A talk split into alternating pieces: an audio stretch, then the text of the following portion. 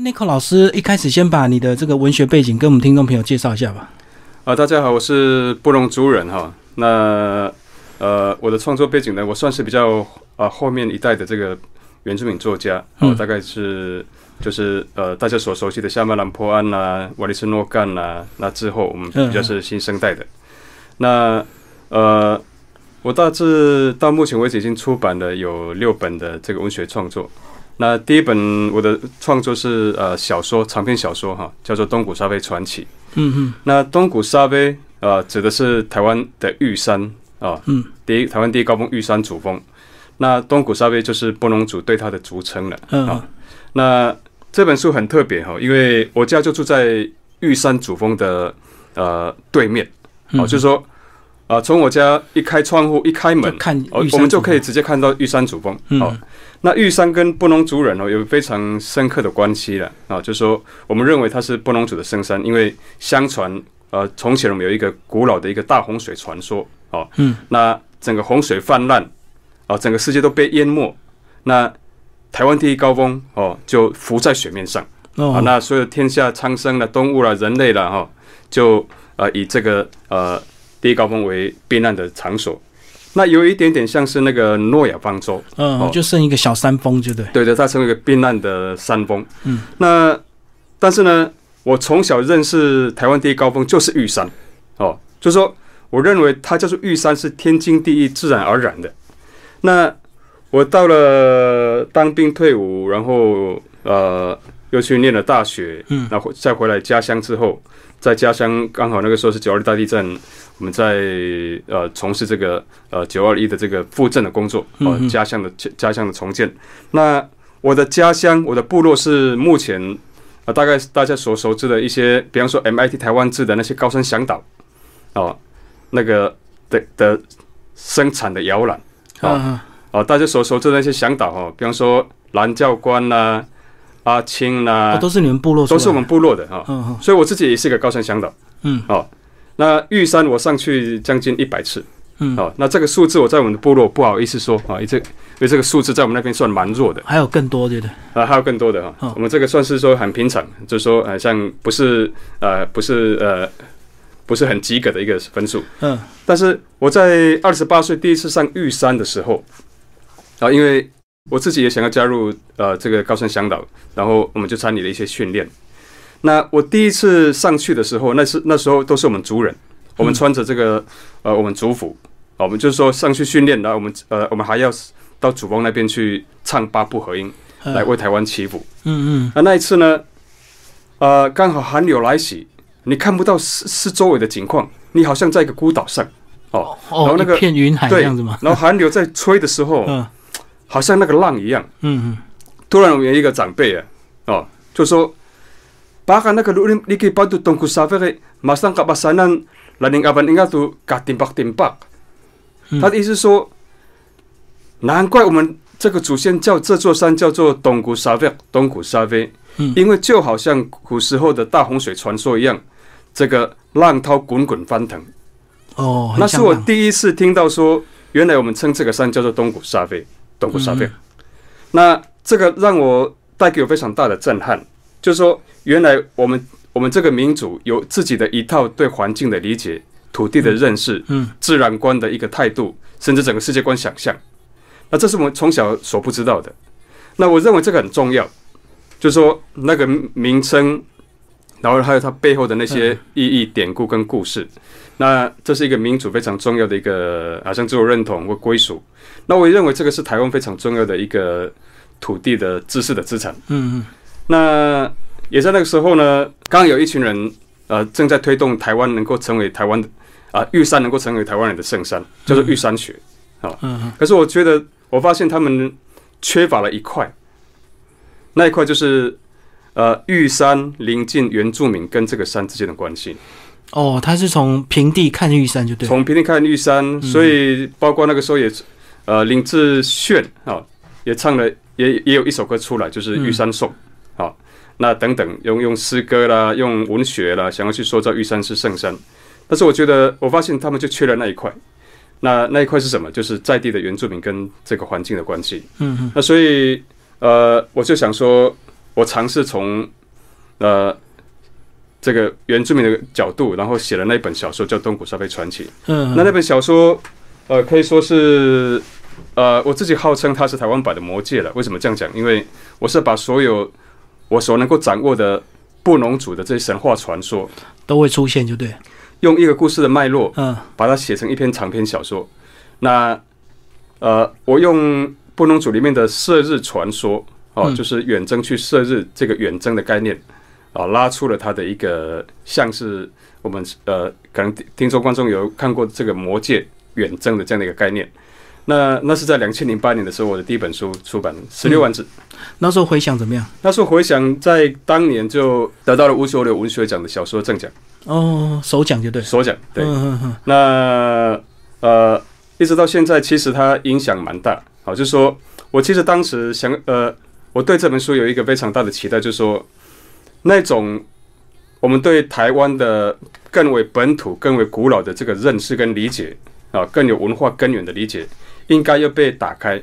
那我到了二十八岁，我才知道这山叫做东古沙威。换句话说，我们被殖民不只是人被殖民，嗯，就连我们的土地也被殖民，文化都被殖民，哎，嗯，土地文化都被殖民，整个你的世界观想象都被殖民，嗯，那因此。我觉得我们是台湾是一个多元文化的社会，那台湾第一高峰，它的多元文化应该也要被释放开来。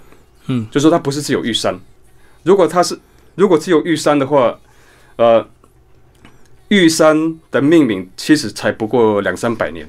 嗯，哦，那你要让请说它是台湾人的集体的认同，你必须要有一个能够感动人的故事。嗯，那所以呃，我就这样子来推动。去，我自己也当高山向导，那我自己也规划行程，所以我那个时候在做高山向导的时候呢，我的玉山行程叫做玉山东谷沙飞轻松行，啊，一般叫做玉山轻松行啊，我就加了东古沙飞。哦，哎，那我也把整个故事带到我的这个带队的这个呃行程当中，就解说中，然后我也去，我也透过很多的这个演讲哦，然后小说是一个。那演讲，再来是我持续带队登山，让让人家让大家知道哦，在布农族哦，我们称这个山叫东古沙贝，那背后的那些重要的故重要的意义。从你们那个部落开窗看到玉山，你们走过去要多远呢？当然也是要，当然我们都可以当天来回的。当天哦，以你们的脚程，我们时常这样走啊。当然，但是如果是带我们的这些山友的话，啊，基本的行程都是呃两天一夜。嗯，到三天两夜，所以那个玉山就变成你们非常重要一个疑点的一个呃地方就对了。所以玉山其实是在波农族来讲，是我们非常重要的一个，好像在地理空间的一个呃归属跟认同。嗯，所以那个大洪水传说在呃的影响对波隆族来讲哦，到到日本时代的时候，呃，曾经有人类学者问波隆族人说：“你们来自哪里？”啊，嗯，那有部分的回答是说：“我们来自东古沙贝。”嗯，我们是东古沙菲人啊。那呃，在去年哈，在去年呃，我我个人如此的推动，然后把这些给传播出去。也在两千两千一七年的时候，我们台北的这个儿童戏剧节也将我的小说改编成儿童舞台剧。嗯，好，就让很多的小朋友呃更认识城市的小朋友更认识这个这一块。那在去年呢，啊，他终于被列入。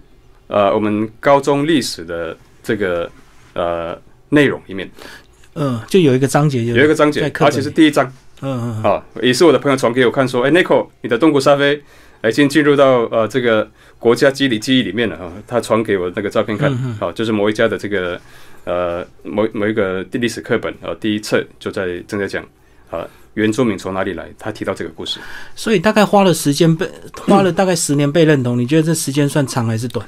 呃，我觉得是我刚开始蛮蛮蛮急的，就是说，哎，这个是很重要的事情啊。哦，大家都不做，大家都不做，大家都不认识啊，连我的主人都遗忘了，或者说你跟我的主人在谈这些事情，他他会觉得说不重要啊，这不重要了，这个你谈这个干嘛？你是不是头脑坏掉啊？还是等等啊？可能生活比较重要。但是我觉得这个不仅仅对布隆族来讲重要，那对台湾也是重要啊。所以啊，后来。呃，我们比较成熟之后，就觉得说有很多事情其实是，特别是文化的工作，哦，精神文化的工作，它急不来。嗯，那而且我认为，呃，当我出了一本小说之后，呃，我的文学作品会继续的说话。嗯，它会累积能量，累积所以有时候是急不来，就跟教育一样，一定十年、百年才会成就一个人才这样子。没有错，没有错。所以这是你第一本。哎，可老师，你刚刚没有讲到你文学背景，你你是有文学本科的吗？哦，很抱歉了，这个关于文学方面哦，我其实有时候我回回顾我自己的这个呃从小到大的这个生生长历程啊，我真的是看不出来我我我会成为一个作家了哈。嗯，因为我是到了国小的时候才开始学会讲中文。嗯嗯嗯。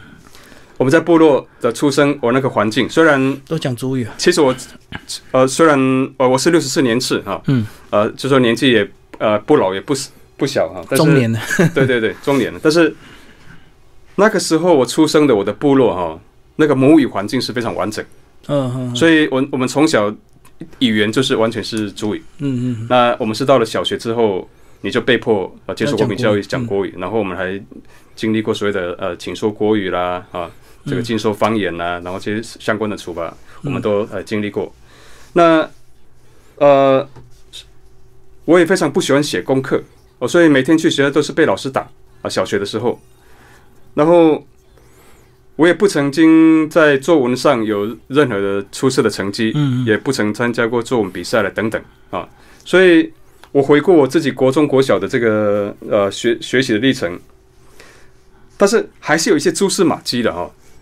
呃，我在小学大概三年级的时候，我们的校长为了要矫正我们的这个呃语言呢，啊，那除了你常常背法哦，如果你还有一些口音那个都会背法之外啊，他还每天都叫我们写日记，嗯嗯，那呃，我们也时常呃这个看阅读这个国语日报，就强迫训练，对对。对。有一次我在国语日报里面看到一首诗，啊，我第一次被诗感动了啊。那时候是在描述，呃，星星、月亮、太阳，他们好像一家人，然后他们彼此间的关系。嗯，那我就顺着这样的一个感受写了一首诗，就说，呃，太阳是父亲，那月亮是妈妈，然后星星是孩子，啊，然后一家人和乐融融。但是奇怪的就是说，每到了晚上，父亲就不见了，啊，等等，这种好像 有点呃，好像不是很很开心的一个。但是就是一首诗，那呃日日记本交出去之后呢，校长马上呃召见召见啊，他劈头就说你从哪里抄来？哎，抄来的。哦啊，他认为你写的超灵就对，对对对，嗯，他认为我是抄写的，可能就是从国语日报，因为那时候国语日报他还鼓励我们要常读那边的文章，那我蛮难过的，哦，就说。我那么认真，有一个感动，写了一首诗，结果被校长如此的这个呃误解啊。但几年后，我是豁然开朗了，就说，哎，应该是我写的还不错，否则校长也不会这样子讲。但是那是几年之后啊，但是我至少也呃理解了那个时候的一个情况。那在国中的时候也有那么一次，嗯，国三的时候，我们的国文老师啊要我们自由创作。那我生平的第一篇小说。就在那一次产呃产生，那我写的是一个小男孩跟他的猎犬的故事，啊，就说后来他的呃，他们跟着主人去打猎，然后打猎逮到一只山猪，那啊结果他的这个猎犬在那个过程当中，哎，呃不见了，不见踪影啊，那他很难过，那他非非常期待，经常祈祷，那所幸呢一个礼拜之后，呃。他的猎犬回到他身边，嗯，那是一个还不错的结局。那那一次的作文呢，写的再怎么差的同学哈，都还有四五十分了哈，嗯，只有我的作文没有分数，老师没有给我分数，嗯，他给了给了我两个字，艺术，艺术的。艺术，嗯哼，哦，不是艺术家的艺术，哦，是奇异的异跟数学的数，嗯。嗯，哦。那我当时不太理解老师用那两个字是什么意思。啊？那当然我知道老师在肯定我。啊，但是就就就就那么一次。那后来我在国中大概也没有任何的创作。嗯。那国中毕业之后呢？我们在部落的小孩子啊，你国中毕业之后，你一定要面临的就是你必须离开部落。如果你要继续呃求学哦，继续再念高中哦等等，或者说你要工作，你也必须要离开部落啊，所以。我那个时候就考上五专了，哦，那五专我在彰化建国工专，现在是建国科技大学。那那时候学校人数蛮多的哦。嗯。那算一算，呃，学校只有三个原住民。那我去到那个学校，就是其实是自出出生以来，啊，首次完全脱离了部落的环境。对。我在这样的一个环境，其实是非常的格格不入。然后，呃，我最担心我自己的一件事情，就是我的主语会不会因此变得很弱，就忘记了是吧？就忘记。嗯。因为我常常看到我们的部落的学长姐啊，他们离开部落去外面读书回来之后，整个就好像不会讲，比较现代化。嗯。哦，脱口就是呃讲国语。嗯。穿着也不太一样啊，那有好有坏，但是我不太想要。变成像那个样子，就是呃，足以完全啊，就因此啊变得比较弱。那我开始写日记，我想起我小时候有在写日记，哦，就是把这套又拿回来，我写写了三年的日记。但那我到中间的时候，我开始用罗马拼音尝试写日记。哦，就为了复习你的母语，对，嗯，就说因为我们部落教会哦，我们有罗马拼音的圣经，嗯，哦，那大概就是跟就是跟呃 KK 音标英文。啊，类似，那我用我的方式去拼音，拼出我的母语。嗯嗯。所以，呃，我大大概在我的所谓的主语思考啊，一直到现在，我的思考比较多，有时候是主语的思考，还有主语的写作能力。嗯。在那个阶段，呃，垫下了一些基础。嗯嗯嗯。那真正创作是到了大学的时候。嗯。到了大学，我是念教会学校，啊，长老教会的学校。那长老教会是比较本土，呃，信的一个学。这个一个教派，那我们有一门课是台湾文学赏析，嗯啊，那个时候老师呃，一直到现在我们都还保持联络。我的文学启蒙就是在那个时候，是他叫做许树兰老师，嗯，那我被台湾文学，特别是在日本时代的台湾文学的这些作家，就说他们在那种相对被压抑、被殖民。啊，相对没有自由的一个呃时空底下，那透过文学，嗯，展现他们如何对自己的这块土地，对自己的啊这个社会有什么样的理想，嗯，包括自由，包括民主的追求，包括想要建立国家的一个一个自由，或者说对殖民的一种呃抵抗跟控诉，嗯，透过文学去把它给表现出来。我是在那个时候被文学给感动，嗯。那因此，啊，老师那时候也有一些文学的这个呃创作的练习，我也开始要学会创作。那我第一次正式的文学创作也是在那个时候，大学时期，在大学时期。嗯嗯。那当时呢，啊，刚好看到一个原住民文学奖，啊，那是由中华汽车公司啊主办的一个这个原住民文学奖。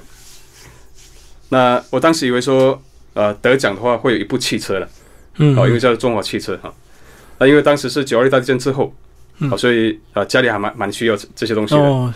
我在那个时候呢，因为我二哥在我去念这个学校之前，啊，他发生了一一场意外，嗯啊，摔到头部，啊，然后颅内出血，啊，整个人昏迷。嗯，那那是在去，那是在前一年。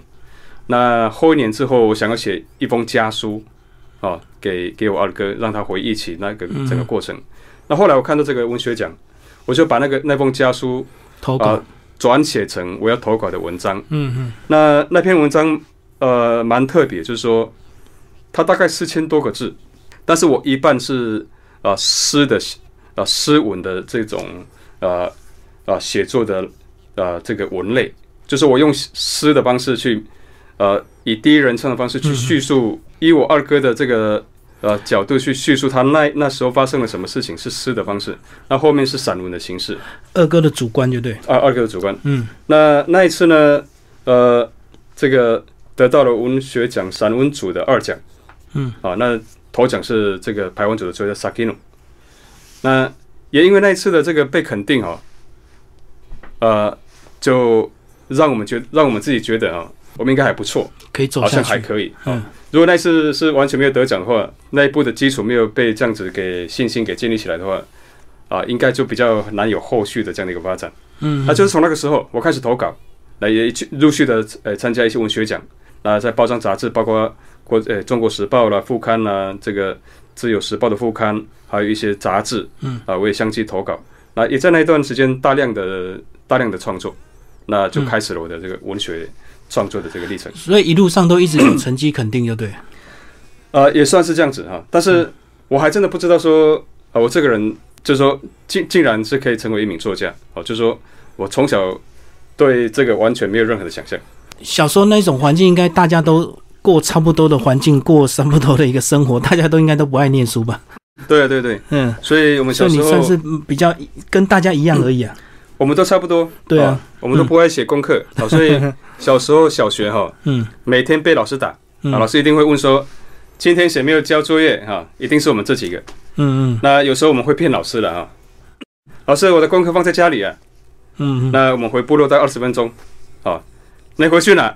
啊，我们就回去哪？回家赶快写一写，写完再回来交给老师，说我们写完了。嗯。不过几几乎每天都被打。嗯。打到后来是已经没有感觉了，就是说反正这个是每天会发生的事情。已经打到不怕痛就对。呵呵，好，那刚介绍完第一本书，那你后面还有另外四本要介绍？呃，那另外几本书，呃，我除了小说啊，那还有诗，我有诗集的这个创作。我的诗集叫做呃，我听见群山报战功，嗯，啊，因为我是一个我是一个高山高山向导，嗯，那我时常带队登山到这个台湾的这些群峰，比方说玉山呐、雪山呐，等等这些高山。那后来我一个很深刻的感触哈，就是说我们带队这些山友到山上哈，那对山友来讲，就是一般的山友来讲，他要看的就是台湾的山的美哦，这些云海啦、日出啦、这个波峰波谷的这个台湾啊，对，台湾的台湾的高山的确美哦，我们要看到台湾的美哈。往往都在两千公尺以上，或者是两千公尺、两千五百公尺以上之后，嗯，好，所以，呃，这是台湾的非常美的一个景色。但是呢，我有一个很深的感触，就是说，哎，对原住民来讲，哦，那个山不是不是只是自然美景，它更多的是我们过去的传统领域，我们的老部落，嗯，我们的，也就是说。你如果再倒回去一百年前，其实那个山一点都不自然，嗯，那个到处都是聚落，哦，你可能再看放眼看去，那边有柴烟，哦，那边可能正在呃这个种小米，嗯，啊那边小朋友在奔跑，哦，啊那边是泰雅族，这边是布农族，啊这边排湾族等等这样的一个环境，可是，一百年后我们上到高山。这些突然都平静了，好不自然。哦，对对，平地人来讲很自然，可是部落都已经迁移或者已经为了工作了。对，所以我我那那首诗叫做“我听见群山报战功”，意思就是说，呃，当然那是我们内心的期待，有一天我们能够继续的回到山林，能够跟山林去持续那个关系，那仿佛好像能够听到。呃，我们的族人在每一个山头都诉说自己跟这个山的关系，那些神话传说了，或者等等。因为我们不能只有所谓的报战功。嗯，那我那首诗是啊，那首诗集的这个呃主题是这样。那我写了蛮多呃关于我自己呃在带队登山的一些的历程，还有那些心情感受。嗯，呃，还有呃家乡部落的一些啊这些呃。用诗的方式来来表达的。那这首这本诗集呢，应该在两年前，呃，就到去年，都被列为就是说，因为啊，后来这个原住民族语，或者说台湾呃所谓的呃这个呃，包括闽南话、哈客家话跟原住民族语都被列为国家语言对的政策之后，在网络上被认为是应该呃可以阅读的。啊，具有主语写作的呃一些书籍，因为我的诗集呃有一半是主语写作啊，当然会有中文的翻译，嗯嗯，那是这样的一个形式。哦，就可以对比嘛，哎，嗯嗯，那我其实蛮喜欢写诗的，哎，我觉得我应该是比较擅长写诗的，嗯。啊，那诗对我来讲就是呃短，但是当你创作出。一首诗的时候，我觉得诗可以包容一本小说的呃能量。我懂，我懂，几个字就可以把 包含了很多意思，就对。没有错，没有错。嗯，那我还有一些诗还没有发表，那可能的话，比方今年或是明年有机会把它再把它们集结成册啊，再再出版这个诗集。那另外的一些是呃，还有一个短篇小说啊，那再来就是啊散文集，对啊散文集，就是我过去以来的一些短篇的这些创创作的一个作品集。那继我的猎人爷爷打害黑熊之前啊，是一本绘本，嗯嗯嗯，那那本绘本叫做呃奶奶伊布的神奇豆子，嗯啊奶奶伊布的神奇豆子。那这个在那个在讲述，呃，我在两千零八年的时候有一次，啊，跟着我还在念研究所，我们去到了这个南美洲的秘鲁。那我被当地的这个马铃薯哈的多样性所震撼。哦，因为我们以为马铃薯只有一种，他们有很多种，他们很多种，嗯，他们多到哈，不知道主持人能不能够猜一下他们大概多多多少种？三五十种吧。更多了啊，更多。啊，这个呃，那得好几倍哈，嗯，三千五百多种，这个是在都是可食用的，可食用的，这是在呃十年前啊，而且是透过 DNA 啊去化验说，那它彼此是有差别，就说他们是八千年前呃最早驯化马铃薯的一个民族，在安第斯山脉，那经过八千年以来，呃，他们就繁殖了那么多样，嗯，那。那一次我们去的是一个生国际民主生物学大会，在谈呃传统农作的一个对现代的一个影响，也就是说，现在全球变呃全球变呃这个这个这个环境变迁、气候变迁、气候异常，嗯，再来呃粮食危机，再来饥荒的问题，好，那好像这些在地社群原住民他们的农作的多样性。是可以足以来应付当代的这些相关的环境的议题，包括呃呃这个粮食饥荒的问题。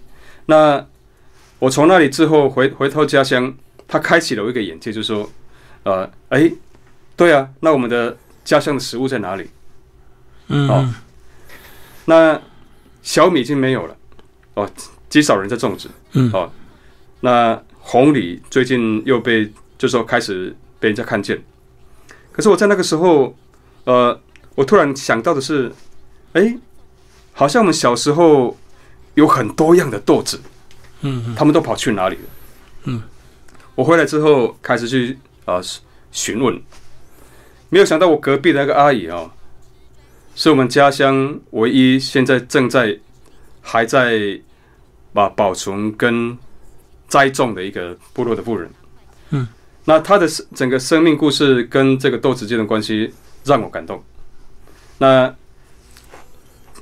第一个就是呃，我发现这些豆子哈，它很多样，每一样都有它的来源、典故跟命名。对，背后有一些故事。然后你再去整理这些呃豆子的这些知识体系的时候，不只是故事，还有一些记忆，还有一些歌谣。神话传说都跟豆子有关，都跟豆子有关，嗯嗯，足以形成一个知识体系，嗯。那我认为，如果说原住民在发展这个主语教学跟民主教育，这个都是非常重要的，所以我就去把它做一些记录。那真正让我感动的是那位妈妈，嗯，我就是奇奇怪，这些豆子也卖不了什么钱，也没有人要卖啊，哦，因为他们不是经济农作啊。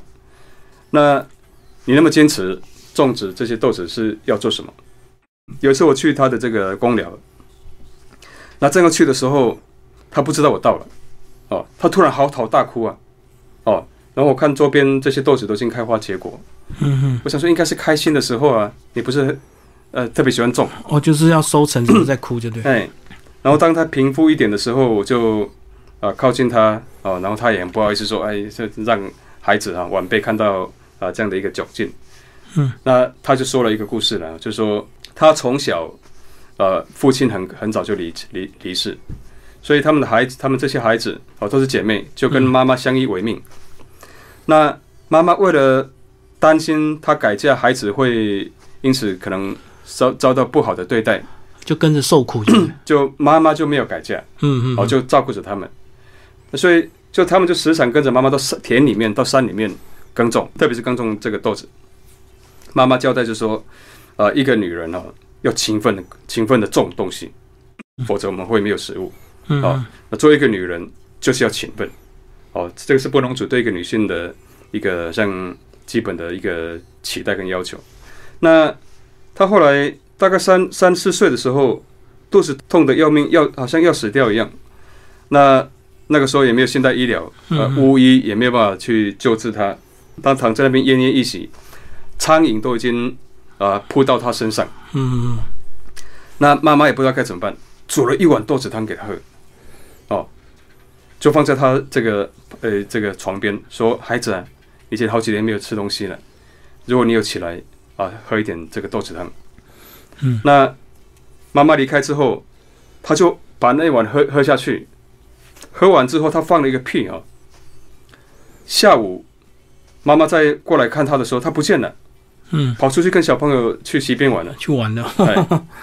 那他后来只要好像生病还是不舒服，他就是喝喝豆子汤，嗯，哦，所以呃，这个豆子跟他的关系非常紧密，哦，小时候记忆等等，他离他后来嫁到我们部落，他也把那些豆子给带来我们部落，哦，然后。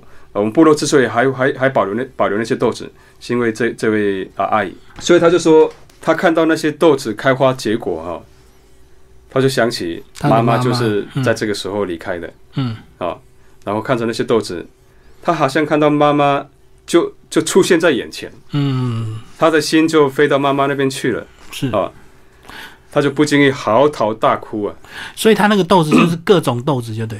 各种豆子都有哦，有点像那个五谷杂粮那种，很多是很多豆子这样子。我们有一些，比方说，如果是翻译成中文的话，当然我们红豆、绿豆这些都有，那也有野红豆、野绿豆。嗯嗯。哦，那我们还有叫做旁边豆，哦，然后这个春春干丝豆，哦，嗯，那翘翘豆，呃，还有一些什么蜥蜴豆，哦，就说。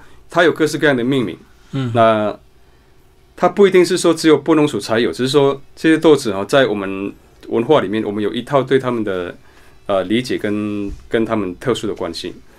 哦，因为它已经比较少被人家使用，所以已经很少人在种，就对，被它这样保留下来。对对，就说因为他们这些豆子哦，都是非经济农作。嗯，我懂。那我感到想要去问。理解的就是说，大家都不种了，好吃没有错啊，这你们小时候都吃这个没有错。可大家都不种了，这也卖不了什么钱，那你为什么要持续种它？嗯，哦，那有一个非常重要的一个元素，就是因为吃到这个豆子，看到种植这些豆子，好像能够维持他跟他妈妈之间的关系。我在那一刻其实感受到什么叫做文化。嗯，文化不是人类学在整理的那些知识体系。文化是什么呢？传统是什么呢？传统好像是，传统是一种一代一代，嗯，我们的亲人，我们的父亲啦，我们的爷爷啦，或者是我们这些长辈啦，一代一代亲人的情感的累积啊。是，所以当我们介入到那个文化体系的时候，那个归属感跟认同感，嗯，会强烈的跟你紧紧的连在一起。嗯，那个不是只是说，啊，那个就是传统。不只是那个层面而已，它有更深的，就是它有很它它有一些是生命的一个一个非常重要的一个关联。所以你刚刚讲你的上一本绘本创作就是关于这个豆子的的绘本故事，就对。上一本这个绘本回想还不错，嗯，我大概两三个月之后它又再版了。是。那记得在呃，应该是前年出版的时候，哦高那个我们原住民高新素美立委哈，嗯，他也拿着我的书啊哈。在立法院咨询当时的这个呃，原民会主委跟这个呃，这个教教教育部的部长，就说你们有没有看过呃这本书啊？你们出版的这个民主的这些教材有没有这些这本书的这个质感啊？那就就说呃，他也间接的肯定的肯定了我的这样的一个一个一个创作。是那我得到蛮多的回响，是说。许多人认为，哈，他们从这样的一个故事当中，也看到他们的，就是这个很部落啊，一个孩子跟奶奶之间的关系，嗯，然后呃，一种传承的一个表达，那是呃，好像是就是在描述我们自己部落的生活的一个一个景象这样。嗯嗯嗯，好，接下来我们就来介绍这本最新的绘本，好不好？哎，呃，猎人爷爷，这有你过去儿时的一个回忆吗？呃，我的猎人爷爷打害黑熊哈，其实我想要我我创作这本哈，其实最主要是想要去回应当代呃当代的环境议题当中的啊生态保育跟。原住民狩猎文化之间的一个冲突，哦，大家都会误解，就对。所以说，呃，特别在几年前哦，因为台湾现在是呃生态保育这个意识抬头的这个年代，大家都非常有所谓的生态保育的观念，嗯，对。那也认为环境保护啦非常重要，那特别是那些呃野生动物啦，他们都是非常呃必须要被珍惜跟呃保护的，嗯，那。我们也非常喜欢原住民文化，我们特别喜欢听原住民神话传说了啊！如果你有机会去到部落啊，听听那些猎人讲讲他们的这个这些狩猎故事哈，嗯，你会你会觉得哇，这个文化非常的呃如何如何。可是当现代的生态保育跟狩猎文化对遇的时候，它在某一些的这个层次里面会产生冲突，就是说，因为你狩猎。呃，摆明了就是你一定会残杀害动物。这个在不是很了解，或者说只是直觉的，呃，认为说狩猎文化就是啊杀害那些野生动物的这些群众的这个呃思想里面，这两个会有冲突。嗯，所以比方说我们在几年前有一个猎人啊，因为想要啊抓了这个山枪啊给他妈妈吃啊，那个猎人他后来被抓。嗯嗯。哦，那个事件，呃。就引起了这样的一个非常大的冲突，好，那这是一个。那如果是以黑熊来讲的话，我更想要回应的就是说，呃，每当有黑熊的相关的这些新闻事件，或者是过去这些黑熊保育团体，他们在谈黑熊保育的这个台湾黑熊现况的这个呃保育的一个处境，一定会拉到就是说，呃。他们的断掌断指，哦，似乎就是跟原住民的狩猎文化有关，哦，他们就误触到所谓的呃猎人的这个陷阱等等，啊，捕兽器。那嗯，有话就说，呃，原住民似乎就背负了，啊，你们就是破坏生态保育，甚至就是黑熊保育的这个危害的那个啊污名啊，就是你们，哦，因为你们有狩猎文化。可是，这个对原住民来讲是一个非常大的误解，哦，那再来原住民的猎人，因为我们没有话语权，嗯，我们如不知道如何去表达说，虽然我们身居山林，我们靠山吃山，但是我们不会坐吃坐吃山空啊，嗯哼，我们不会搞到，哎，我就住在这里，搞到我完全没有办法继继续居住在那里啊，嗯，哦。那种生态的平衡、生态的维系跟环境资源的这个永续的这个经营，呃，这个必须要很深度理解原住民文化的人，你才能够知道。对，其实它背后一套跟环境之间的深刻的关联。否则，否则，台湾的原住民已经移居到台湾，在这个地方建立了这个呃五六千年的这样的一个历史历史文化。台湾早就被吃光了，有自己一套的生态平衡就对。对，嗯，那别的不说啊，别的不说，但是如果就黑熊来讲，哦，就黑熊来讲，因为我们从小哦都很清楚知道，从小也知道这么一个故事，就是我们有击杀黑熊，嗯嗯的文化传统。那放眼我们周遭的猎人，我几乎没有听过有哪一个猎人。杀过黑熊，因为全族全村都会倒霉，就对。对，就说这是禁忌。嗯，哦，你讲出来，你你在害我们了。嗯，哦，就说哎，你标榜说你有打过黑熊，你是在害我们了。嗯嗯，这明明就是一个禁忌。所谓的禁忌是什么呢？禁忌当然在现代的我呃思想听来好像迷信，哦，但是你如果进入到那个文化体系里面。所有的禁忌，那个是关乎到他的信仰，嗯嗯，跟他的后世的这些呃信念，影响到他的呃这个行为的抉择跟日常生活的行动的，对，那个那是很重要的。那虽然是呃原住民已经进入到现代化啊，被日本殖民，然后被现在的这个呃当代的殖民，但是那个一直都还在啊，嗯嗯，哦，一直到现在我们还是持持持续这样的一个观念呢。所以呃，我的意思说，我们有这样的禁忌，禁忌杀害黑熊。那我们我们所听过的一些杀害黑熊的案例，嗯，哦，他们也过得不好。我在我们那边听到一个，就应验就对，应验哦，过得不好。那我我从南部的波农族听来的，他们也说，啊他们好像也曾经发生过这样啊，那个过得不好。然后在台东，我听到的是，后来还真的发生了一些意外，嗯嗯，啊，就是说啊，黑熊先侵犯到他那边，他他不知道是黑熊，他拿起猎枪去射下去，哦，原来是黑熊，那甚至导致他的呃，就是有一些啊不好的一个后果发生。嗯，那当然，你说那个是不是因为杀害黑熊，因此他发生了那些的意外啊，家里发生了那些的这些的状况，啊，我们没有办法把那个直接画上等号。可是，在我们的观念里面，好像这个就是有关联，嗯，哦，那甚至呃，你相不相信？你不相信也好，但是有一天你你做了这个事情，大家都会大大家都会看眼睁睁看着你会发生事情啊，指指点点，对，那心理压力很大，嗯嗯嗯，所以我的意思说，我大概在将近十几年前就关注到这样的一个话题，哦，就是这些呃黑熊的保育团体啊研究团队。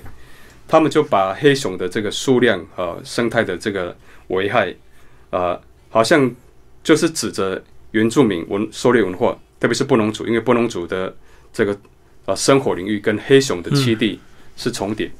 那我的意思说，呃，你如果熟悉原住民的话，你不应该用这个方式去呃标榜说你你们很保护黑熊，然后画出一画出一些人他们是。黑熊不保护黑熊，不保护黑熊，嗯嗯，然后合理化你保护黑熊的正当性，嗯嗯，你应该是，如果你认识原住民，你为什么不借出原住民啊这样的一个观念，嗯，这样的一个传统，来邀请他们？你们不是有介绍黑熊的这个禁忌吗？呃，你们不是不打黑熊吗？嗯哦，然后我们一起来保护黑熊啊，而不是说，哎。啊，那个断肠断子哈，一定又是被这个猎人的这个捕兽夹，捕兽夹给。嗯。现在已经没有多少猎人了。嗯嗯。坦白讲，就是说，原住民被现代化哦，十个男子哈，还有一个还能够有一两个持续在狩猎哦，机会已经不多了哦，因为狩猎不能够。不能够当饭吃啊，也不能够拿来为生啊。对啊，而且现在可能那个经济效益也不符合了。对啊，对啊，而且他现在大家的这个呃这个生态保育观念都都都抬头，都都清楚，而且法令明明定的很很清楚。也就是说，呃，去用这样的形式去误解原住民，我觉得是呃蛮伤人的。嗯嗯嗯。二来就是情何以堪呢？就是说。我们的祖先流传给我们的就是击杀黑熊，嗯，结果你到了现代，哦，你不仅仅把我们殖民，把我们现代化，哦，我们因此文化传统都呃视为没落，还要被你误会、污名化，就污名化说就是你们，嗯嗯，那我们好像完全无处可藏啊，啊，可是呃。这样的观念在部落里面还是很清楚的。对，在我们出版这本书之前，我们也跟出版社到了其一些部落啊，跟这些部落的族人嗯。啊分享啊有关于黑击杀黑熊这个文化。他们回想给我们的也是如此。嗯，他们祖先教的也是这样，就对。不管哪里的布农族都很坚定的讲，布农族就是祭他黑熊。嗯嗯。那所以我觉得我我必须要。我作为一个民主的作家，我觉得我必须要为我的民主发声。所以你这个想法已经 沉淀很多年，那你怎么样会在今年决定就动笔把它写出来？我在大概十年前哈看过一篇文章，呃，如此误会呃原住民，或者说呃如此污名化啊我们这个民族是杀害黑熊。我从那个时候就开始关注台湾黑熊保育的这个议题。嗯，那呃，我认为我们或许在这个近代，因为呃谋生的关系。啊，因为你需要赚钱的关系，可能有一些族人因此啊，为了赚钱，嗯嗯，啊，什么山产啊，或者是有有有有一些这个啊，这个呃外族人想要有想要熊掌来补身体等等，因此我们可能真的有杀过杀害过黑熊，嗯。啊，但是就我们整个民族的一个大的文化的思想的体系，我们是绝对禁止杀害黑熊，嗯。那所以我在这样的一个当中，其实时常呃也透过脸书啊发表我的想法，然后呃也跟他们这些呃黑熊保育团体有一些的比战，嗯嗯啊，那黑熊保育我们都知道呃一个蛮有名的一个研究研究者叫黄美秀老师，嗯嗯，我跟他没有没有任何的见面，我也不知道我们从来没有见过面哈。啊，其实我们我对他没有任何敌意，但是我我觉得有一些事情我们必须要呃讲清楚。嗯嗯。第一个是，比方说他是不断的说波农主人说他是黑熊妈妈。嗯。啊，我觉得你在吃我们豆腐啊。就说你能够成为一个呃精于黑熊研究的一个人哦，其实你是受惠于波农主人的帮忙。嗯哼。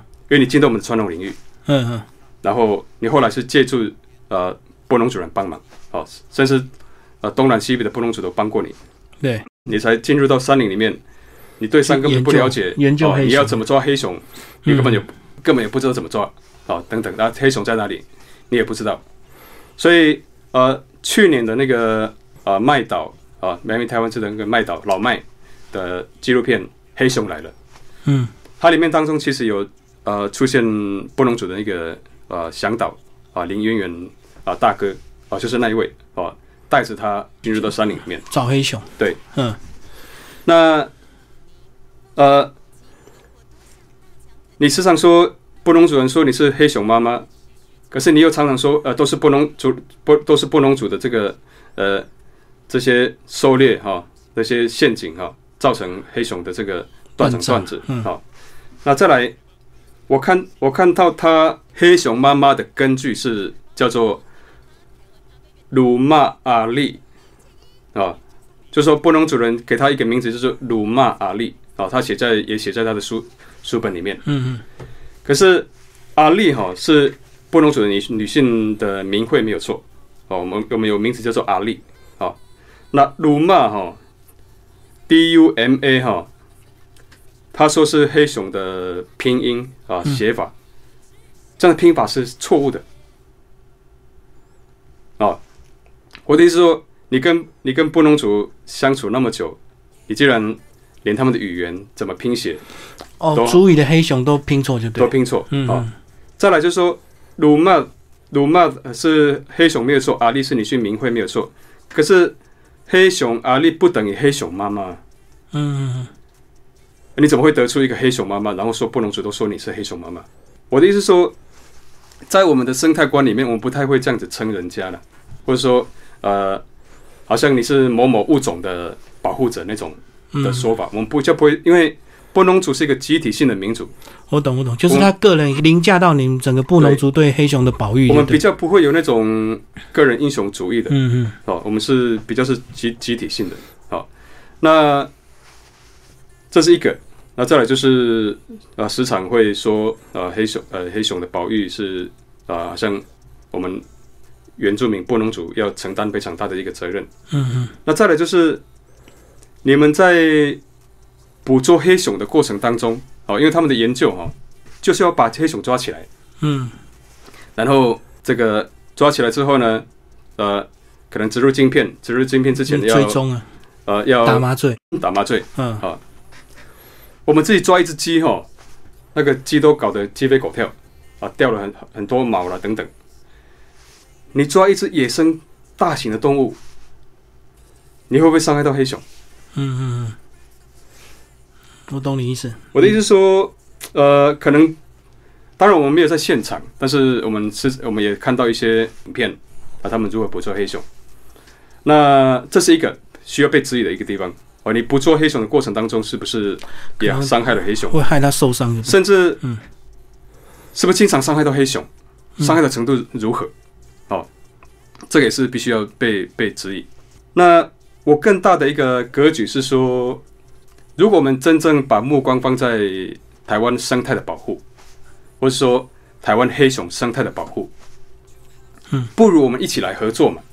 嗯，对。哦，不要把一些人隔离掉，然后我觉得 这个不是很好的一个形式的方式。嗯。那我反过来想要用透过这本书去跟我的族人呼吁的是说，我们不应该遗忘。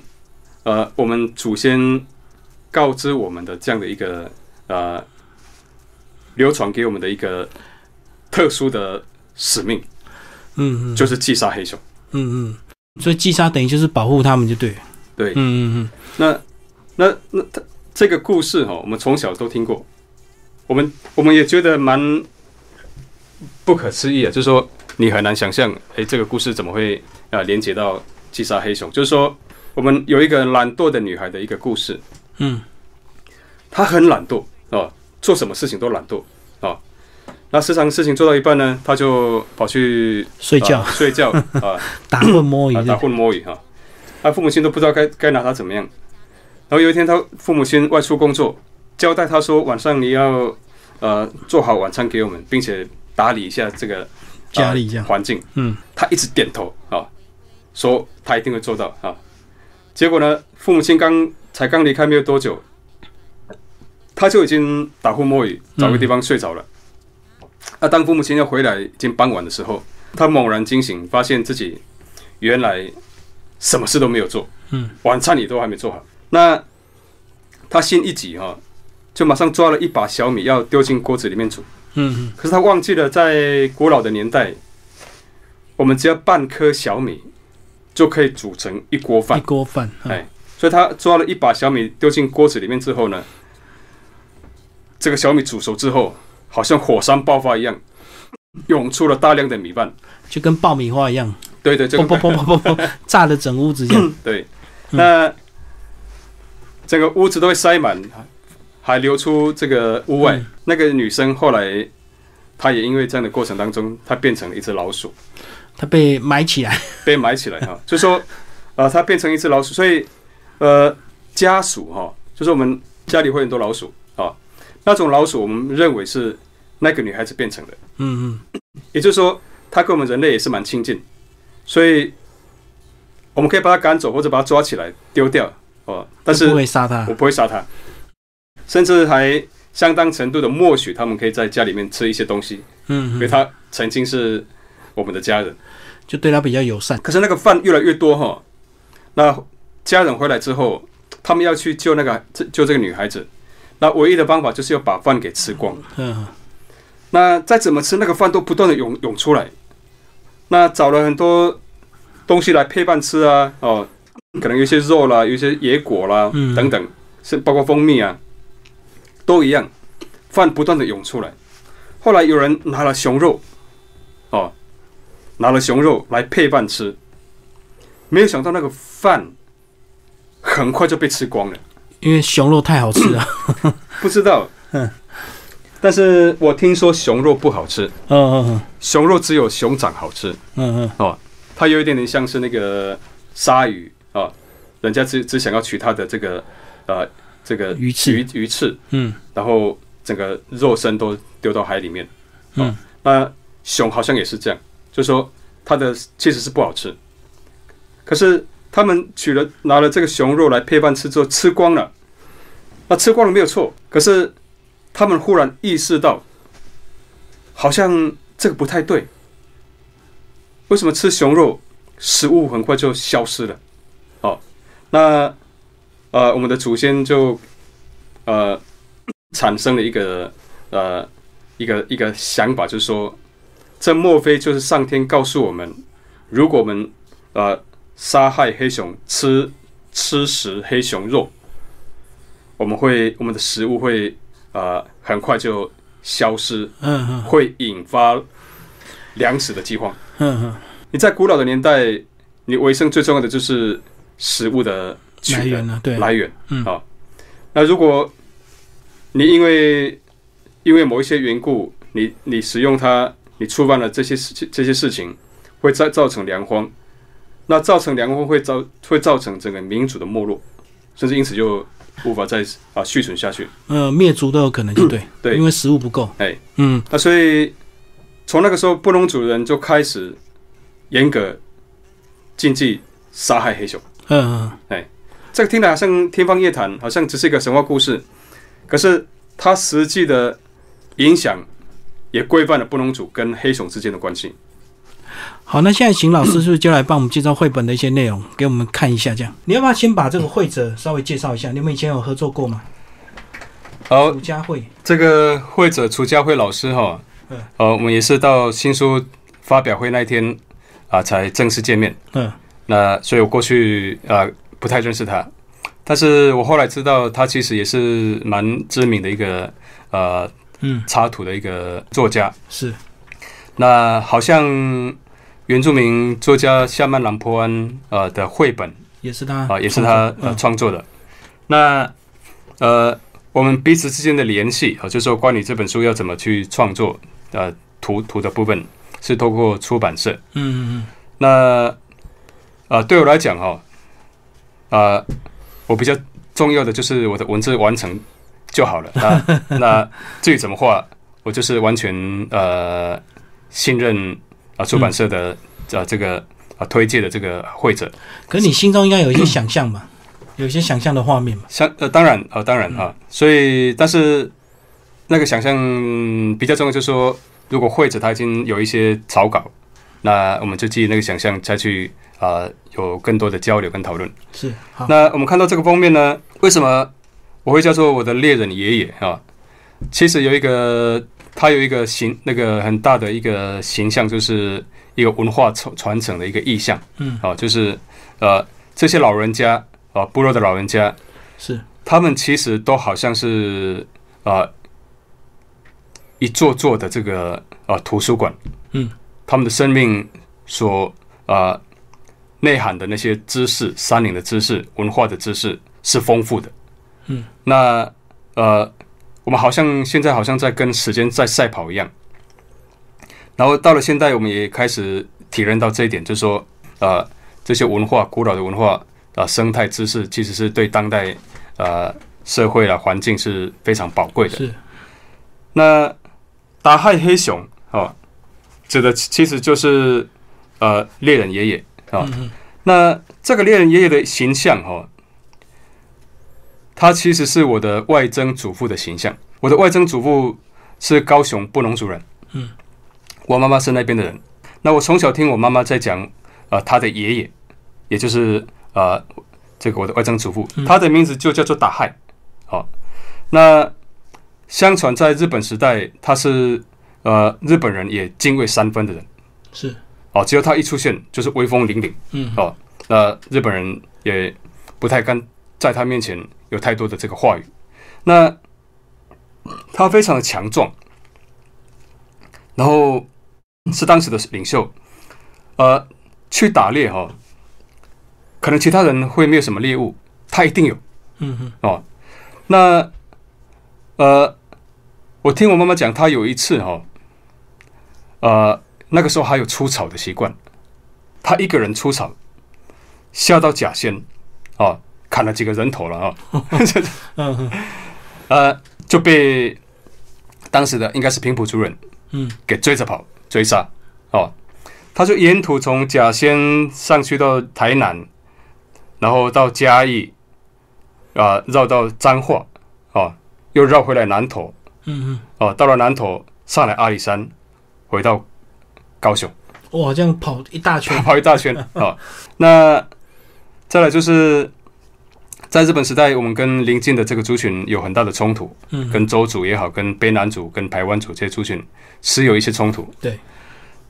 那他是那个时候在日本时代代表布农族人跟呃，我忘了是州主还是卑南族来呃，就说呃彼此能够不再有冲突，呃，然后缔结和平关系的一个代表，嗯，啊，所以在南部的布农族老人家会称他是啊和平使者啊和平使者，那他个人是我心目中的一种英雄的形象，嗯，啊，所以呃。我在想这本书的时候，我就突然想到，呃，我这个外曾祖父，那以他的形象来，就说好像纪念他这个人，然后呃，以他的名字为这个呃猎猎人爷爷的一个一一个名字。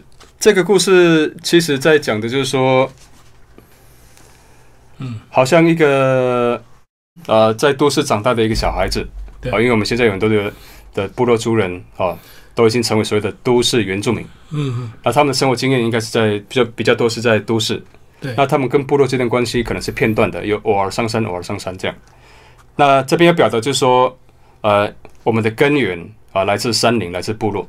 那如果我们要更深的来呃建立自己的这个民主认同啊，跟这些知识体系，那部落是我们的全员。所以他在讲就是说，到了暑假的时候啊，他有机会能够回到山上去。对，就回到部落去跟阿公阿妈住就对。对，嗯。然后这边说到，我的爷爷是个猎人啊，他长得黑黑壮壮的，然后脸上有一道很深很深的疤痕，还留了一个大胡子，那样子很像黑熊，所以大家都叫他达亥黑熊。嗯，猎人爷爷的名字就是叫做达亥。对，他的孙子也就是故事的一个小主人翁啊，小男主角，他也叫做达亥。嗯。这是我们布农族非常特别的一个命名方式，就是我们的名字是祖传孙。嗯，也就是说，我有女儿跟儿子啊，我的大女儿的名字就是我妈妈的名字。嗯，那我儿子的名字就是我爸爸的名字。哦，一直传下去，一直传下去。嗯，那如果呃再有兄弟姐妹，就是从我的兄弟姐妹再传承名字。嗯，不过再上去父亲的兄弟姐妹，不过再上去啊爷爷的兄弟姐妹。那因为我们是。我自己像我自己的话，呃，我们有五个兄弟，是，那我的名字就是传承自我自己的曾祖父。嗯，那在我们的文化里面呢，名字一样的人，哦，我们都我们会叫做阿拉。比如说李老师，哦，如果你的名字跟我一样叫做 Nego，嗯，那我们的名字我们就我们的关系就就叫做阿拉。那这是比较特别的在布农族，所以。啊，哪一天如果你有机会去到原住民这个布隆族部落哈，你赶快给自己取一个布隆族的名字啊，那你就你就会有很多同名的人，就会找到你的阿拉，就是对对，你就会找到你的阿拉。嗯，那阿拉阿拉相聚在一起哦，会有一种很特别的情感。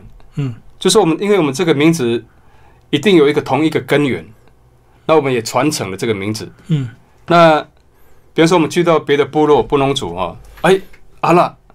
啊，马上喝一杯了哈！嗯，很亲切。为你宰宰鸡宰鸭 哈，请你吃一顿，甚至你离开的时候让你带一些菜回去。嗯，啊，这边描述到就是说，小打亥的爷爷奶奶他们长期都平时都住在山里面，他们甚至有自己的这个石板啊石板屋，哎啊，然后他们自己盖，他那他们就在田里面那个地方啊种植，什么都自己种自己养，传统农作自己养。那。爷爷也常常自己会到山里面去打猎，嗯，所以他暑假去到爷爷爷爷奶奶那边之后呢，那个时候刚好暑假的时候，通常是小米成熟的时候，对，所以他就会负责赶小鸟了哈。所以你们看到这个图，那这个是比较现代的了哈，就说我们赶鸟的方式，赶鸟的方式有很多种啊，那比较粗暴一点就是直接用直接用猎枪。吓坏那些鸟，就跟那个一般人农民都是放充电炮一样。但是那个比较浪费成本哈，嗯有火药了等等。对对。后来也有一些人是放鞭炮，哦，那有一些老人家哦会去捡拾这些瓶瓶罐罐，嗯，那绑在绑在这个呃绳子上面。对。当鸟一来，拉一下哦，它就啊发出那些砰砰砰砰的声音，嗯，会赶走吓吓坏那些小鸟。这个是我自己经验过的啊。小鸟通常比人早起，比人晚睡。嗯，所以当小米成熟的时候，你必须要在那个时间赶快这个去上班，一早就要去拉就哎，否则你全部的这个小米成熟的小米都会被吃光。嗯嗯。那这个画面再讲到，就说，哎，这个小打哈有一天做了一个梦，梦到有一棵巨大的树树木倒塌在他面前。嗯，哦，那爷爷听到这个呃梦，却是开心的，认为说这是一个好梦，一个征兆，一个征兆，所以就邀请，就说，哎，看来我们可以去山上走一走，碰碰运气。那为什么？一棵巨木倒在你面前的这样的一个梦是一个好的征兆呢？啊，巨大的木头树干在叙述的是好像大型的动物，嗯，啊，你不费吹灰之力，它就倒在你面前。对，啊，意意思就是说，你上山这次上山啊，会有一个特别的收获，是大的。哦，一样不会吹灰之力，就会有一个大的收获，就对对对。嗯哼，那。他们在几天后的清晨呢，天还没有亮，他们就整装出发，啊，然后抬头看，满天的星星呢，哈，多到眼睛都装不满，嗯，然后月亮照着他们前面的路，呃，这个前进的这个路途，然后天亮了之后呢，看到了几只小鸟飞过去，那种鸟，啊，在我们布农族叫做卡斯卡斯鸟，卡斯卡斯，嗯，啊，那。其实也是我们中文叫叫做啊绿袖眼，嗯，这种鸟在布农族是占卜鸟，嗯，也就是说我们要去打猎的途中，其实还是有很多的禁忌。那比方说有人打喷嚏，有人放屁，这些事情发生，我们就不能够上山，就要回去，就要回去。这有一段相声被讲进去嘛？哈，哎，对，嗯，这会发生一些意外，对，啊，那。包括你在途中遇到蛇经过，你也要你要折返啊，这个都是自然的一些警讯。那另外就是这只小鸟，如果它是从我们左边飞过去哦，那声音是清脆响亮，那表示是好运气。嗯，跟他告诉你说，哎，欢迎你来，欢迎你来。如果是从左边飞过去，从右边右边右边飞飞过来，那声音是急促的，咔嚓咔嚓咔嚓咔嚓啊，这种啊，它在催促你赶快回去。或者会发生意外，所以你可以知道，原住民是一个这些民族哈，台湾的原住民这些民族哦，他们是一群能够解读自然呃资讯的一群人。嗯嗯。过去可能现在我们可以用手机有很多的 App 啊，知道将来的这个天气如何啊，那些一切的状况如何。可是过去没有，就靠动物，他们就靠整个身体的这个感知能力跟经验法则。来理解说，那什么事情发生的时候，会有哪些事情啊？我们必须要注意什什么样的一个情况？嗯，那这边叙述到就是说，呃，他小打还跟着他的爷爷到山里面，那爷爷在沿途当中教导了他非常多的一些山林的知识。对，啊，那我在这边呃写出了这么一句话，就说这些知识哈都是学校课本所没有的。那爷爷完全。手读了《山林》这本书，嗯，啊，就是这，这就是我刚刚在前面所提到的，呃，我们的部落的老人家，嗯，他们所拥有的知识，那些山岭的知识是宝贵的，嗯，那是丰富的。那我个人也蛮喜欢这张图哈，就说，哎，忽然刮起了大风，然后天空乌云密布，对，然后啊，画下了一道一道闪电之后，大雨倾盆而下，嗯，啊，那。他把黑黑压黑压压的这个呃乌云啊，好像呃就很靠近他们，很沉很沉，然后很急迫。那大雨发生之后呢，他们就躲到一个啊这个山壁的一个洞窟里面啊。那这个是所谓的猎鸟，嗯嗯嗯啊啊猎人有两个家啊，一个是你自己在平常居住的那个环境那个家，那猎人有时会离有时候会离开家到。山林里面去狩猎，或者是做一些工作，那他们会在山林里面去寻找，会建立一些啊，他暂时可以休息过夜的一个一个居所，就跟爬山的山屋一样，就对 他们啊，可以这么说，啊，可以这么说。那我们叫做打罗干，嗯，啊，这个叫打罗干。那通常那个猎鸟哈，呃，布农族的猎人、原住民的猎人都是如此，就是他离开以前，一定会为下一个会过来的人准备好一些东西。哦，有锅子，甚至盐巴也会在那边。嗯，然后啊，帮你整理好一些材木。比方说像这样子，他们忽然下大雨，那你临时进到那个呃猎鸟里面，你无法再去找到干柴。干柴。那通常原住民的猎人会先为下一次，因为下一次不知道不不一定是你啊，哦，可能是其他人，或者是你你的下一代的孩子，就互助合作，互助合作。哦，那就在那个时候呢。呃，猎人爷爷提到他年轻的时候，他如何遇到黑熊。嗯嗯。那他呢，脸上那道疤痕，就是啊，在年轻的时候遇到黑熊被抓伤的。是啊，被抓伤的。也就是说，布农族虽然击杀黑熊，但是你在山林里面难免会遇到黑熊。嗯嗯嗯。那如果你跟黑熊起了冲突，你必然还是要保护自己。嗯。所以他在那一次展开了反击啊，所以。你可以看到我们这张图，我们的故事也很啊坦白的跟我们的读者朋友啊看到，就说我们击杀黑熊没有到那种好像你完全都呃不会伤害它，遇到了你还是会有生命危险，你被它伤害或者是啊你伤害它，哦，因为这两个人类跟黑熊可以说是台湾山林里面。都是非常顶级的这个掠食性动物，嗯，啊撞在一起，啊一定会啊一有一些冲突，是啊，所以在人类的这个迁移迁移史上面啊，当人类到了一个新的环境，必然会跟当地的大型的动物产生冲突，嗯，那很多的例子就是啊那些大型的动物因为人类的迁移到了那个地方之后，它们因此被灭绝，对，哦，包括北美洲啦、南美洲啦，哈，或者说像是纽西兰。过去还有一个巨鸟啊，等等这些呃，过去我们所知道的。那台湾的原住民也是如此。到了高山哦，那当地的这个啊这个环境里面的大型动物就是黑熊，嗯，也是会冲突哦，所以这个不可避免。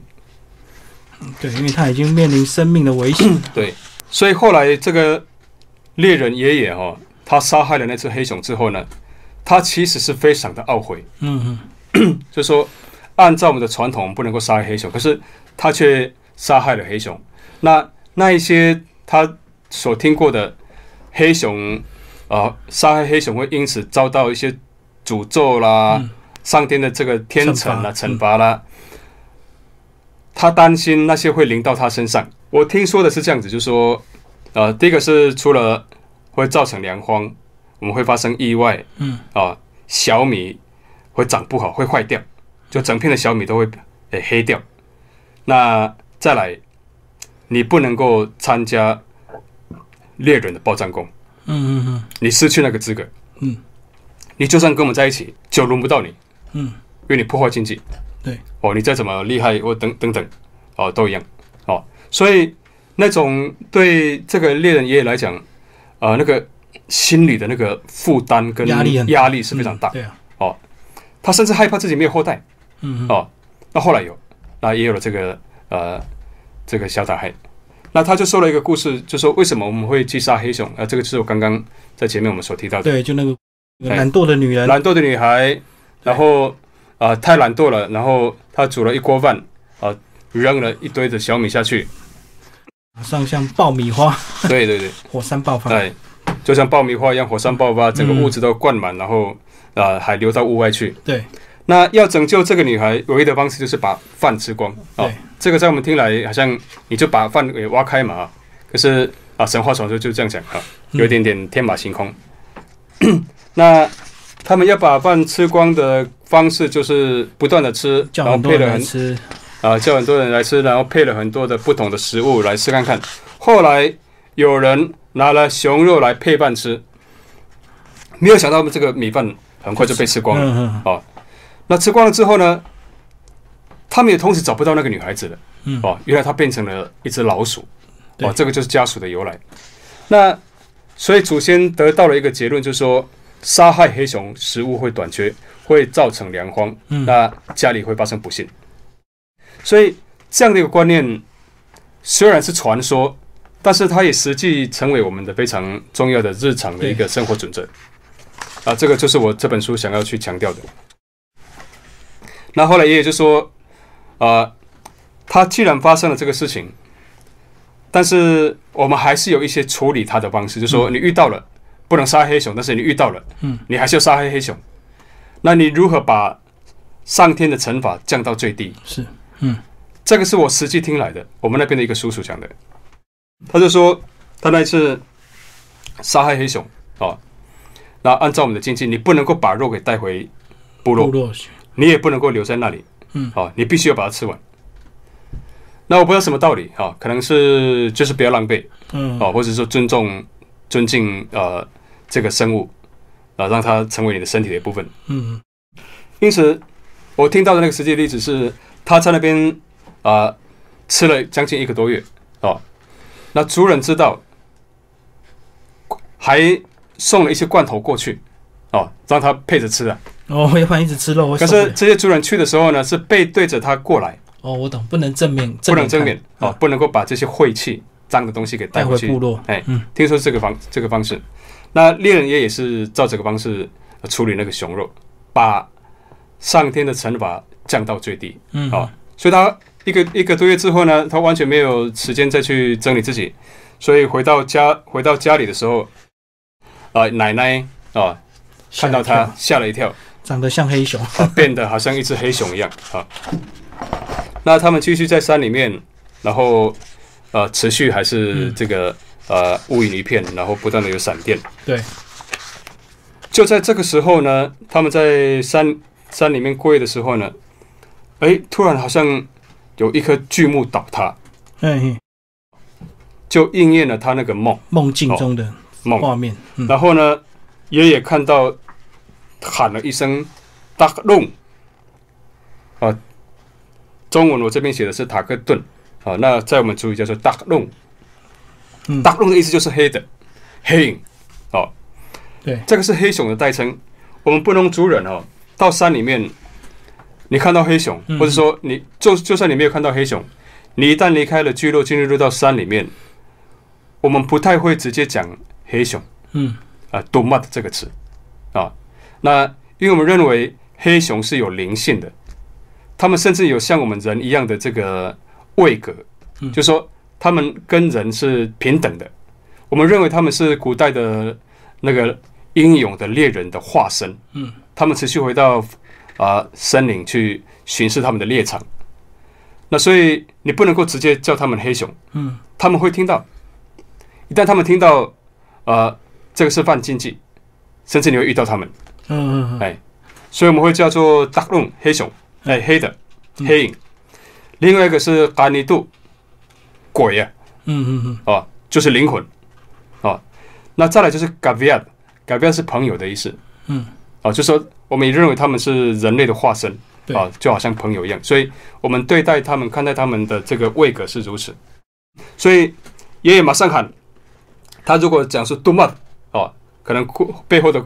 故事的这个发展就不太一样，啊，那他严守这个禁忌，直接讲大龙黑影黑的，啊，那原来真的有一个小小的黑影，哦，那是一个小黑熊，那不知道是在树上，还是他就在树底下，然后被这个巨木给啊压到，还是如何，哦，他就倒倒在那边，那他们过去看之后呢，啊，这个小打害啊。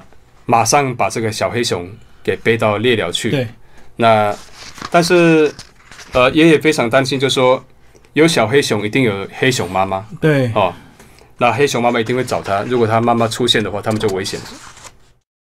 那他们就在那边呃，这个守护着这个啊小黑熊啊。那这边有一些啊祈祷词。嗯嗯。我们的老人家啊，不管布农族其他的原住民的老人家。呃，他们都老人家时常会有一些祷告，嗯嗯，那个祷告不一定是现在的教会的祷告，但是就是祷告啊，祈祷上天祝福，祈祷上天，嗯啊开路，祈祷上天啊，好像带领我们前面的道路啊，这样的一个祈祷是那些祷词都很优美哦，都很优美。那后来他们就听到，哎，远处好像有黑熊妈妈的叫声，黑熊妈妈的叫声。嗯，那爷爷就说，我们必须要让黑熊妈妈知道，说他的孩子在这里。啊，那该怎么办呢？那我们波农族正好有一首歌叫做《熊歌》啊，嗯，我们叫做《马拉斯杜马》，或者是《满杜马》，杜马就是黑熊的意思。好，那这样的一首歌，呃，是我们花莲啊卓溪乡那边的布农族人他们独有的一种唱法，哦，叫做《马拉斯啊满杜马》。好，那我就把这样的一个文化元素放进来。这个歌好像是有一点点在呃模仿黑熊叫声的叫声，嗯，得嘟嘟，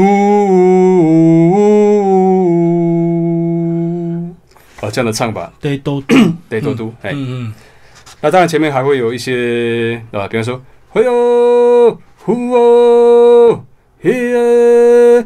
得得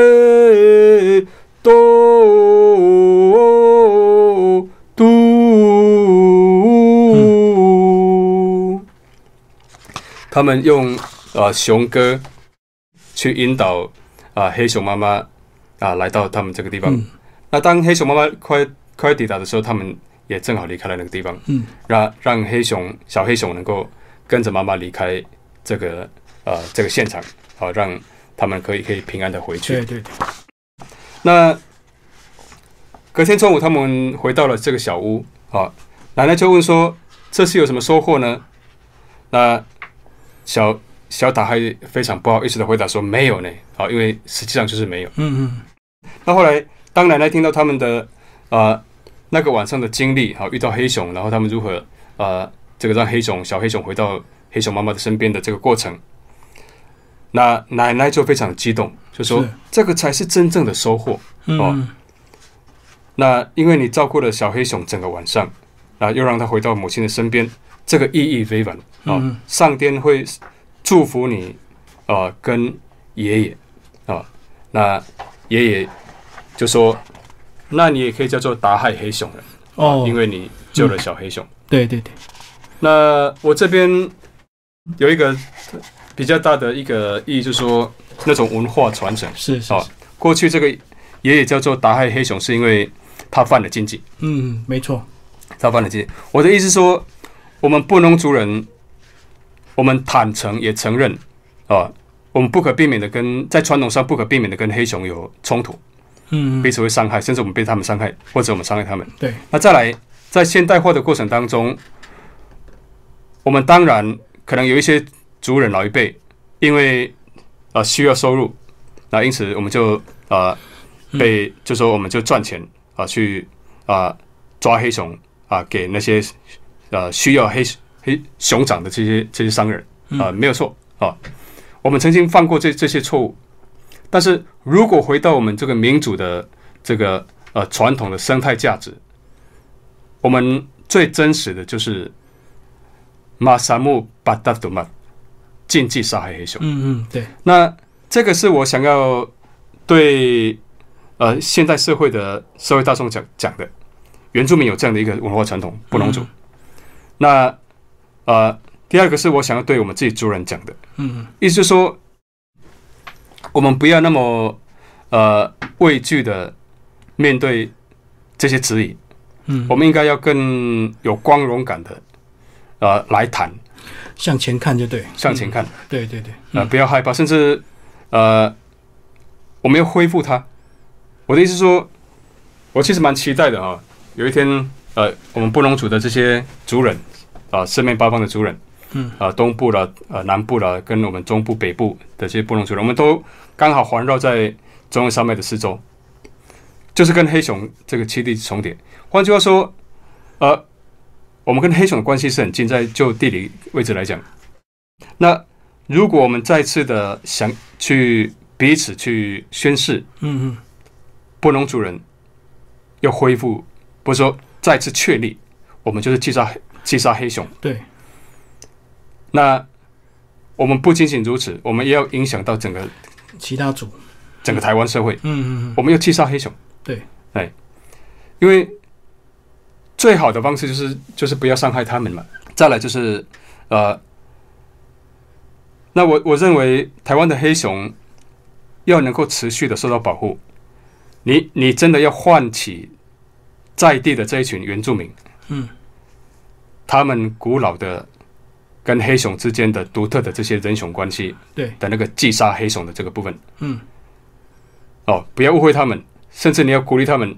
你们祖先不是告诉你们说你们要击杀黑熊吗？嗯，哦，对，是。那把这样的观念、知识贯彻到现在我们在讲的民主教育，嗯，让波农族原住民的小孩子从小就很清楚知道，哎，我们这个民主就是击杀黑熊，是，嗯，那如果从现在的当代的生态保育、黑熊保护的一个观念来看理解的话，其实原住民布农族。他早在古老以前就已经透过这个击杀的方式，在保护黑熊。嗯哼，黑熊是我们是透过击杀的方式而达到人跟这个物种之间保持了一个距离。对，哦，尽量不要接近，也不要靠近你。哦，最好不要遇到。哦，遇到了我们就是赶快闪躲。嗯，哎，那把这样的观念再更清楚的整理。是，那再来就是说，呃，也影响到波隆族以外的，比方说台湾的社会大众，那进而，呃，我们就一起来保护嘛，嗯，好，不要再把我们划划开说哈，啊，都是你们在猎杀黑熊，猎杀黑熊，这个对我们来讲是非常大的污名啊，污名啊，嗯嗯嗯，今天非常谢谢 Nico 老师为大家介绍这个，呃，我的猎人爷爷打害黑熊，然后视野文化出版，谢谢。